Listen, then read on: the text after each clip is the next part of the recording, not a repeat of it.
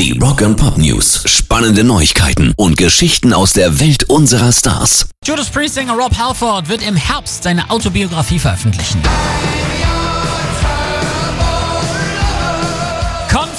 Wird das Werk heißen und ab dem 20. Oktober beim Verlag Hachette Books im englischsprachigen Original erhältlich sein. Das zusammen mit Ian Giddings, der auch zum Beispiel The Hearing Diaries von Nicky Six veröffentlicht hat, verfasste Werk, sei Rob Halford selbst eine einmalige Gelegenheit, jede Facette von mir zu präsentieren, tief zu graben, ohne etwas zu verstecken oder zu fürchten, war in vielerlei Hinsicht aufregend, spaßig, verstörend, beängstigend und kathartisch, so der Metal-Gott. Ich habe nichts verschwiegen, also sind wir mal sehr gespannt drauf.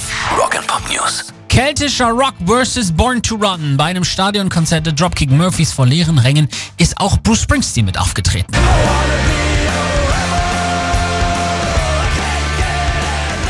Streaming out of Fenway hieß das Social Distancing Konzert der Folk-Punker, das die Band am Wochenende über ihre YouTube-Seite streamte. Dabei traten sie im leeren Baseballstadion Fenway Park in Boston auf, also dort, wo normalerweise zehntausende Fans dabei sein würden und das mit prominenter Unterstützung aus New Jersey. Als virtuellen Gaststar begrüßte die Band die Rockikone Bruce Springsteen, der sich per Leinwand für zwei Songs dazuschaltete. Die Einnahmen des Konzerts sollen an die Organisation Boston Resiliency Fund, Habitat for Humanity Greater Boston sowie Feeding America gespendet werden. Bislang kamen knapp 111.000 Dollar zusammen. Moderiert wurde der Stream übrigens von Hollywood-Schauspieler Kevin Bacon. Pairs Rock and Pop News.